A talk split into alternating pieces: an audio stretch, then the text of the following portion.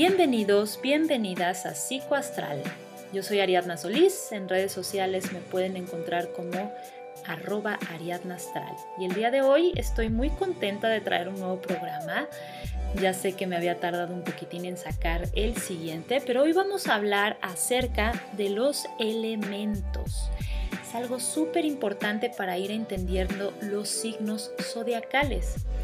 Así que hoy hablaremos de cada uno de los elementos, como sabemos, existen pues el fuego, la tierra, el aire y el agua. Y estos elementos em, están caracterizando a los signos zodiacales. Conocemos a cada uno de los signos.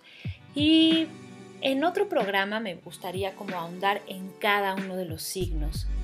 El día de hoy simplemente vamos a hablar acerca de los elementos y claro que vamos a mencionar a los signos de los elementos para que vayamos entendiendo un poquito de qué va la cosa, pero no me voy a clavar en cada uno de los signos, sino en características generales que tienen eh, los signos que comparten los elementos. Por ejemplo, todos los signos de fuego, todos los signos de tierra, todos los signos de aire y los de agua.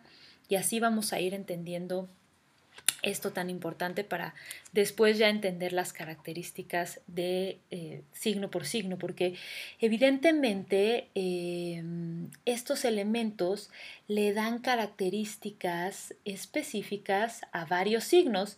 Sin embargo, los signos pues se van diferenciando unos de otros, aunque tengan el mismo elemento. Esto es importante entender. Pero hay algo que los eh, unifica, que sería el elemento, ¿no? O sea, son signos distintos, pero eh, el elemento le da características similares. Entonces me gustaría empezar eh, por el fuego, que digamos que el fuego es el primer elemento porque el primer signo zodiacal es Aries y Aries es fuego. Entonces como que empezamos por el fuego, eh, nos vamos con la tierra, aire y al final el agua. Entonces, el fuego, ¿cuáles son los signos de fuego? Tenemos Aries, como ya les dije, después el siguiente sería Leo y el tercero sería Sagitario. Tenemos 12 signos zodiacales, entonces, eh, y cuatro elementos. Tenemos entonces tres signos por cada elemento y está perfectamente balanceado, perfectamente unificado, entonces empezamos por los signos de fuego. Los signos de fuego son muy idealistas, son enérgicos, son muy explosivos y pueden llegar a ser volátiles. O sea, ah, tienen un gran impulso y se va la energía y se consume fácil y rápidamente. Pero no hay problema porque obtienen rápidamente una nueva energía y se mueven constantemente. Son aventureros, son líderes y son muy innovadores. Por ejemplo, tenemos a Aries con un gran, gran empuje, sobre todo para el arranque. Tenemos a Leo, que es un signo, por supuesto, también de fuego, pero que eh, brilla, brilla mucho. Uno no puede entrar a un lugar sin voltear a ver a un Leo porque eh, se caracterizan por eso, ¿no? Son vistos, son vistas porque brillan tal cual. Y tenemos a Sagitario, que es un signo lleno de energía, lleno de pachanga eh, y muy, muy, muy móvil. Le gusta una cosa y después la otra y después la otra y son muy cotorros también. Entonces, tenemos tres signos que están digamos, con esa base tan importante del elemento que es el fuego, pero son completamente eh, distintos en el sentido que uno tiene un gran empuje, otro tiene eh, una manera muy importante de brillar y de quedarse eh, impregnado, impregnada en, en, los demás, y otro que es muy movible. Y esto tiene que ver con las modalidades, pero hablaremos ahorita al final de eso, para, para ir entendiendo. ¿Cuál es la debilidad de, los signos de fuego? Esto es algo súper importante porque cada uno de los signos tiene eh, un lado muy luminoso y un lado oscuro. todos, todos los signos. No hay unos signos mejores que otros. Cada signo tiene eh, un lado más brilloso y más amable, por así decirlo, y tienen un lado oscuro, más tenebrosón y más gachito, pues. Todos los signos. Entonces, vamos a hablar de la debilidad eh, principal de los, de los signos de fuego. Esto es principalmente la tendencia a quemarse. Esta tendencia a quemarse suele suceder porque tienen tanta energía y tanta, tanto empuje que utilizan toda esa energía fácilmente y se queman, se cansan, se agotan, vuelven a sacar energía, pero esa tendencia a quemarse es muy común entre los signos de fuego. Son muy impacientes por lo mismo, porque tienen mucha energía y quieren que todo suceda en ese momento, porque en ese momento tienen la energía y tienen la necesidad y no tienen tanta capacidad de esperar. El signo que pudiera tener un poco más de paciencia sería Leo. Sin embargo, mm, su egocentrismo no le permite ser tan paciente. Em, ¿Y qué pasa con esa impaciencia? Pues que suelen reaccionar no muy bien cuando se les presenta un obstáculo, cuando hay algún tipo de demora, cuando las cosas no salen como las habían planeado, como se las habían imaginado. O sea, no tienen muy buena respuesta ante estas eh, situaciones. Así que esas son las partes más, eh, digamos, el lado débil u oscuro de, de estos tres signos que acabo de mencionar.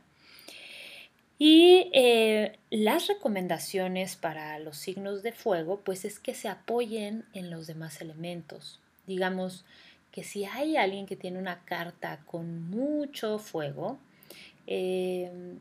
debe de buscar eh, su, digamos que parte de su red de apoyo serían otras personas que tuvieran más, pues más agua para hacerlos un poco más sensibles, un poco de tierra para que pudieran aterrizar, un poco de aire para que les aportara la, parte del pensamiento y que pudieran como reflexionar un poco antes de hacer las cosas. Em, y ellos, a su vez, los signos de fuego van a aportar pues muy buenas características a los otros signos. Así que, bien, ya, ya lo saben, por ahí, Aries, Leo, Sagitario. Estas son algunas de sus, algunas de sus características. Sabemos que cada uno tiene otras, pero esta es alguna de las características que son como la base, la raíz de cómo se consolidan estas características de los signos zodiacales. ¿Quién sigue? Así como en orden tal cual, porque estamos yendo en orden. Ahorita al final mencionamos cómo, cómo es ese orden. Después viene tierra. Entonces el segundo signo zodiacal sería Tauro. Tauro es de tierra. Eh, o sea, tenemos un signo de fuego, uno de tierra, uno de aire, uno de agua, uno de fuego, uno de tierra, así, ¿no? Entonces Tauro, Virgo y Capricornio. Estos bonitos signos son muy realistas y muy concretos. Buscan la seguridad en el mundo material, digamos, en lo tangible. Claro, también en la parte de los bienes, digamos, de tener cosas tal cual, ¿no? Pero sobre todo en las cosas que puedan tocar, creen en lo que, en lo que puedan tocar, ver, tocar, sentir. Son muy sensoriales. Son prácticos y son sumamente confiables, porque sabemos que un signo de tierra tiene los pies bien plantados en la tierra, entonces así tal cual. Tienen arraigo, se, les gusta la rutina, ¿no? ¿no? No son tan espontáneos y vamos a, como pudiera ser un signo de fuego, ¿no? De ¡fum! energía, vámonos ahorita, Acapulco, vámonos, ¡fum! Nos subimos al coche y no importa qué traigamos, vámonos. Eh, los signos de tierra no, no son tan aventureros, eso les falta. Ahí es donde se pueden apoyar con los signos de fuego. Les falta un poco de aventura, eh, salir de la rutina, pero les cuesta mucho trabajo. Eh, y obviamente otra debilidad es que les falta un poco de imaginación, un poco de idealismo, que es principalmente características de los signos de fuego. Y hay este, personas que tienen mucho, mucha tierra en su carta natal y, y, por ejemplo, si no tienen nada de agua o poca agua, pues son personas muy insensibles. No en mala onda, sino que la gente que está a su alrededor se da cuenta y percibe eh, la falta de la sensibilidad, la falta del contacto con las emociones. Y no porque no sientan, simplemente su estilo es total y completamente distinto. Sí sienten, por supuesto, pero transmiten una parte fría, transmiten una parte, pues así, insensible. Entonces, eh, claro que el, agua les, o sea, así como el fuego les puede aportar aventura, el agua les puede aportar ese contacto con las emociones, esa sensibilidad. Y el aire, pues eh, las ideas, que muchas veces sí las pueden tener, pero ellos son buenos para llevarlas a cabo. Entonces es mejor como que llegue alguien con la idea y, ellos, los signos de tierra, aporten la parte de llevar a cabo los proyectos, ¿no? que se concreten las cosas. Eso es lo maravilloso de los signos de tierra. Bien, el aire. El aire, ay, me encanta el aire, la verdad, pero ahorita vamos a hablar de cuáles son las debilidades del aire. Los signos de aire son, ¿quién seguiría? Pues Géminis. Géminis, Libra y Acuario, por supuesto.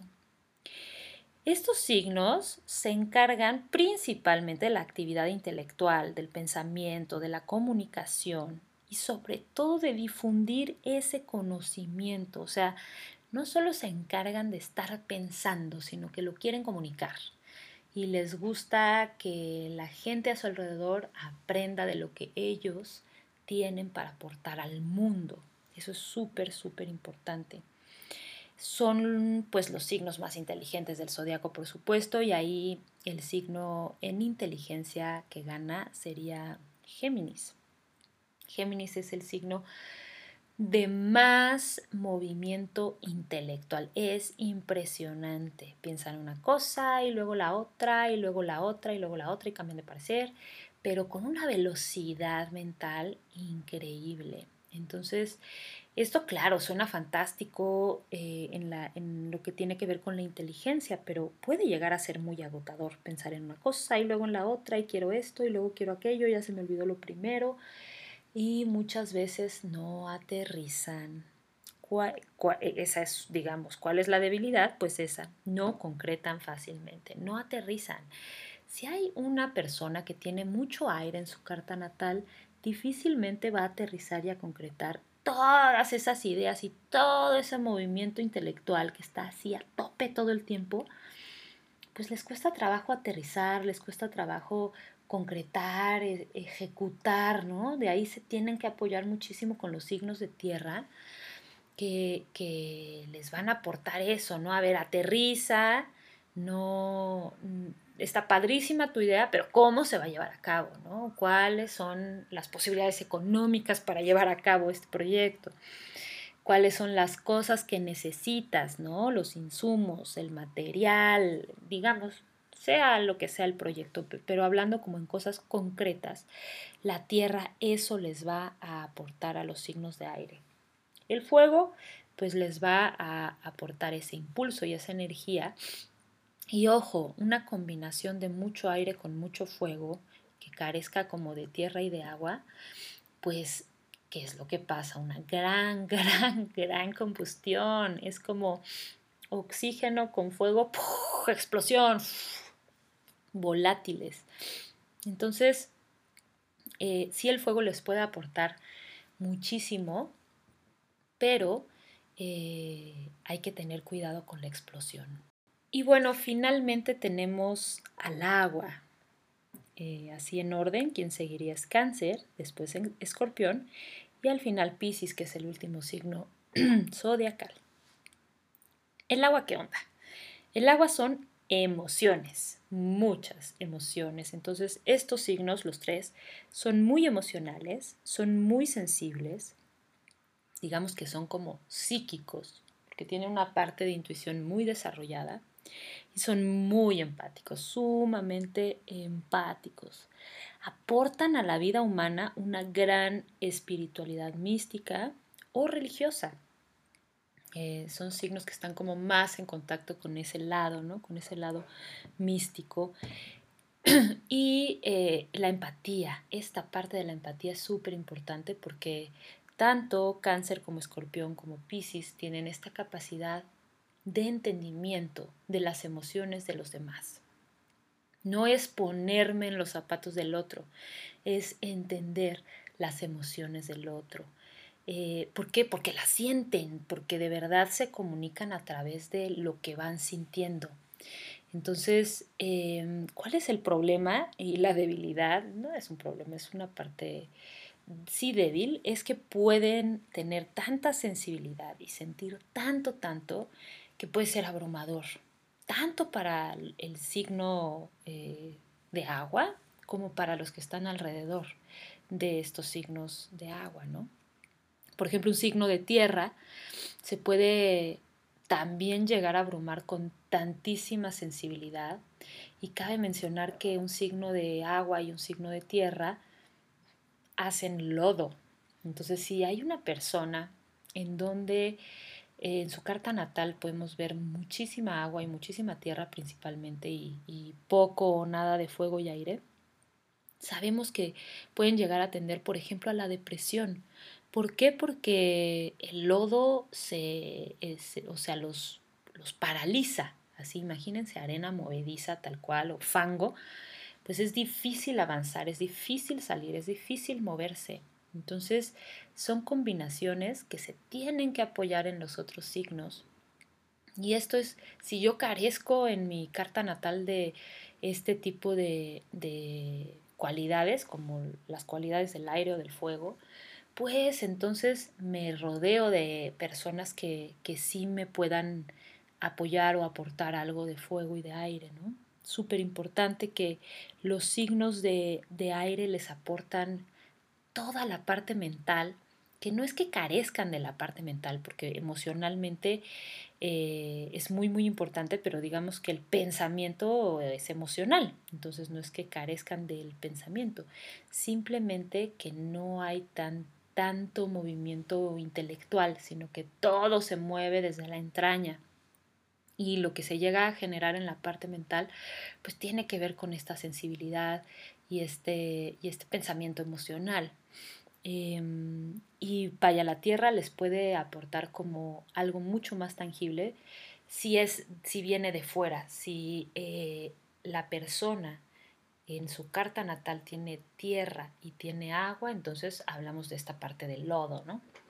Y el fuego, el fuego les da muchísimo impulso. Digamos que una combinación de fuego con agua es ¿no? el idealismo al máximo.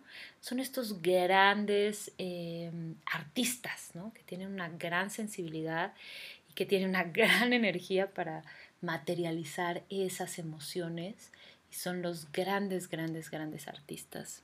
Entonces, las combinaciones de estos, eh, de estos elementos son súper importantes y entenderlos en la carta natal de cada persona es muy importante porque muchas veces nos regimos solamente por el signo solar y mm, por lo general como el signo solar es el que y el signo lunar son los que más pesan, importa muchísimo en dónde está el sol y en dónde está la luna, para saber si tenemos más agua, más tierra, más fuego, ¿no? Es muy, muy importante. Eh, pero también los demás planetas tienen una cuenta y están en algún signo que no necesariamente es el mismo elemento del, signo solar. Entonces ahí es donde van aportando un balance.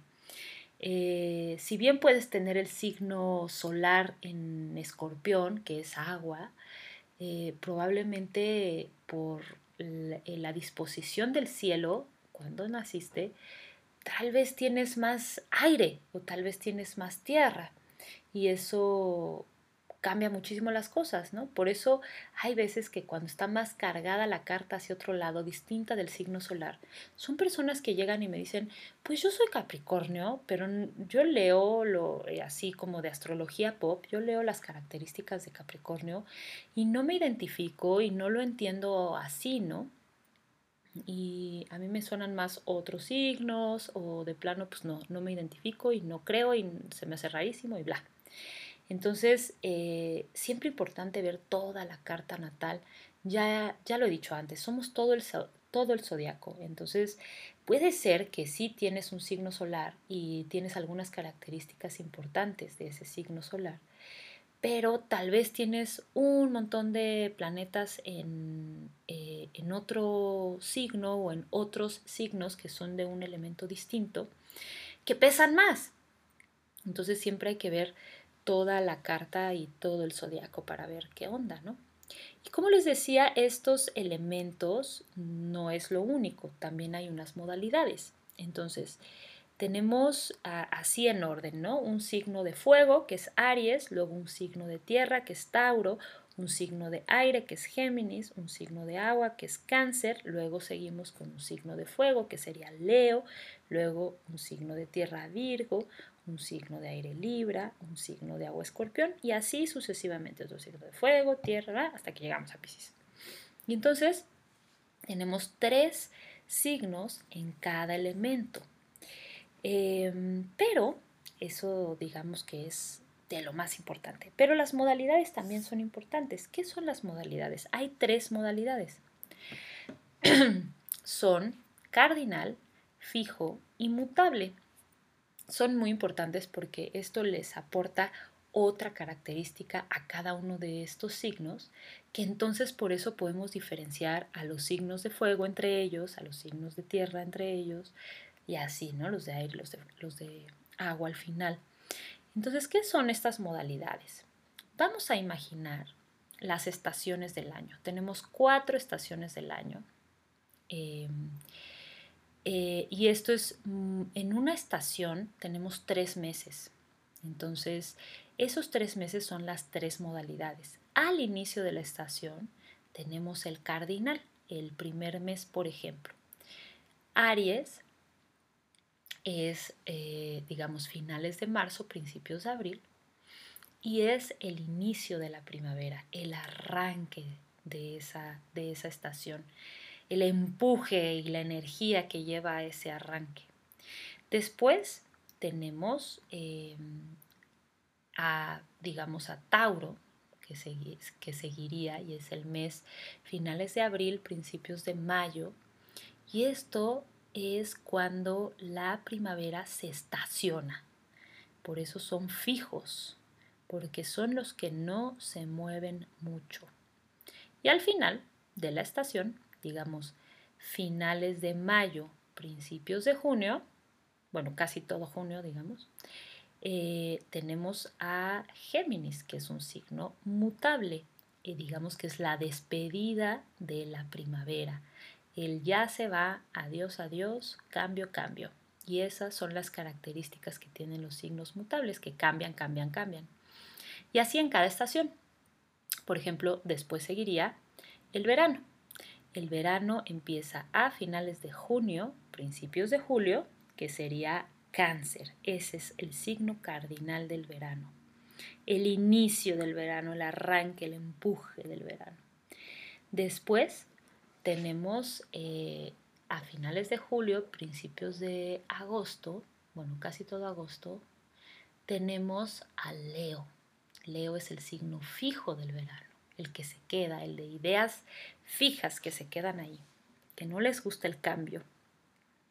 Y al final del verano, en eh, finales de agosto y septiembre, tenemos a Virgo, que sería el signo mutable, el signo que cambia, que le gusta una cosa y luego después la otra y la otra, y eh, promueven mucho el cambio, los signos mutables. Después tenemos el eh, otoño, que arranca a finales de septiembre, principios de octubre, y sería Libra. Libra es el signo cardinal del otoño, el arranque de esa estación. Después, finales de eh, octubre y todo noviembre, casi todo noviembre, tenemos Escorpión, que sería el signo fijo del otoño, y al final llega Sagitario, que es finales de noviembre y diciembre el signo que cambia, el mutable. Luego eh, tenemos el invierno para terminar. Y ahí termina finales de diciembre, principios de, de enero de año, digamos, que sería Capricornio, es el arranque del invierno. Tiene mucho empuje Capricornio también para arrancar. El signo fijo del invierno es eh, Acuario. Acuario es de finales de enero y febrero y es el signo de ideas fijas. Y terminamos con Pisces, que es finales de febrero y marzo. Entonces aquí tenemos todas esas modalidades. ¿Y entonces cómo quedarían estas combinaciones? Bien, pues entonces Aries es un signo de fuego que es cardinal. Tauro es el signo fijo de tierra. Géminis es un signo de aire mutable. Cáncer entonces es el signo de agua cardinal. Luego tenemos Leo, el signo de fuego fijo. Virgo, que es un signo de tierra mutable. Libra, que sería el signo de aire cardinal. Luego Escorpión, que es un signo de agua fijo. Sagitario, que es el signo de fuego eh, mutable.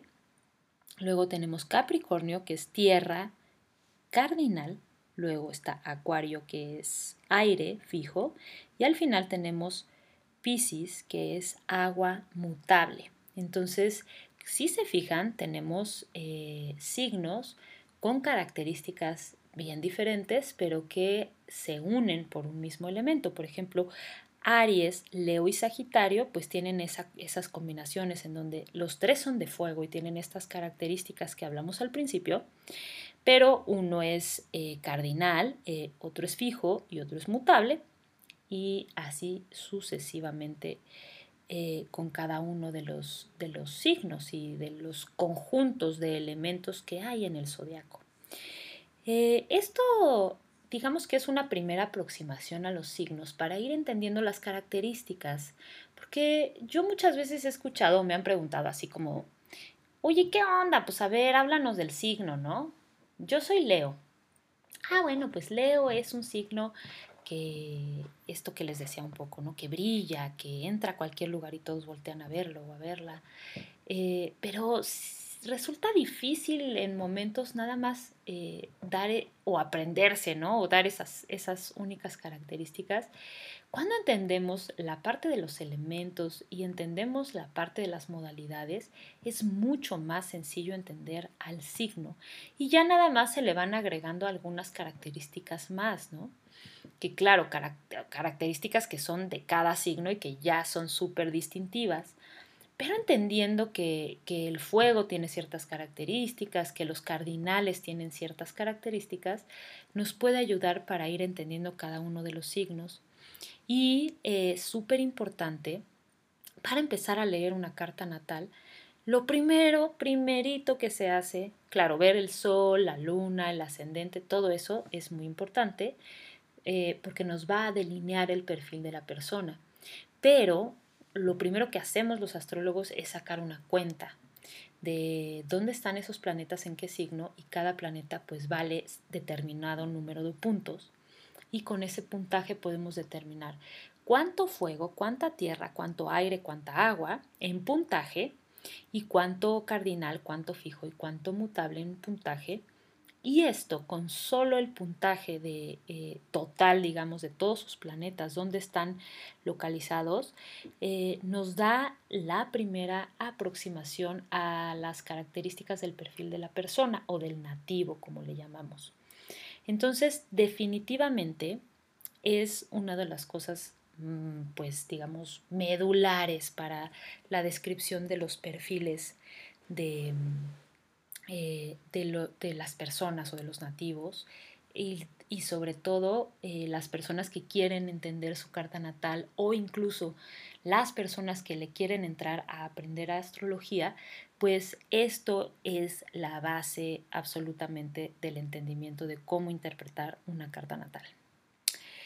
Así que bueno, ya lo saben. Hasta aquí lo voy a dejar el día de hoy porque ya vendrán más temas, pero me gusta a mí ir desmenuzando poco a poquito para que vayan teniendo ciertos elementos y cierto entendimiento para lo que viene y lo que implica las cartas natales, cada uno de los signos y las dudas que pueden salir por ahí.